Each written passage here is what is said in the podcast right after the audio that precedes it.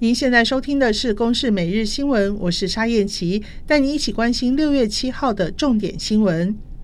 台少盟揭露，今年三十九岁的前台南市府异性副发言人，长期借教育部儿权讲座讲师身份性骚扰，甚至猥亵未成年儿少，恶行长达七年，案件遍及全台，已知有八个人受害。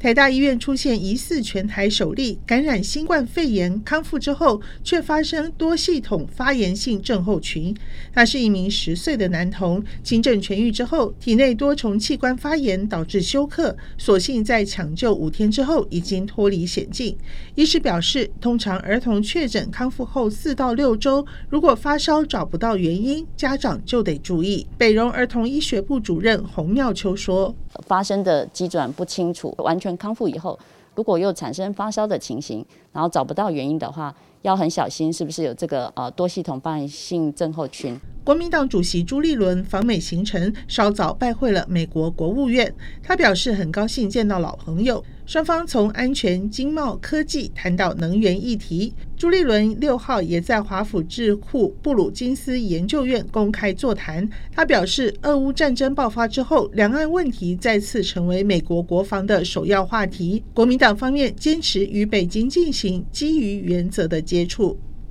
国民党征召前行政院长张善政参选桃园市长，前台北市议员罗志强昨天晚间发文表示，成全了你的潇洒与冒险，决定退出桃园市长选举，继续行脚为台湾人民祈福。而张善政回应，感受到罗志强的努力以及对桃园深深的使命感，往前走，我们处处碧海蓝天。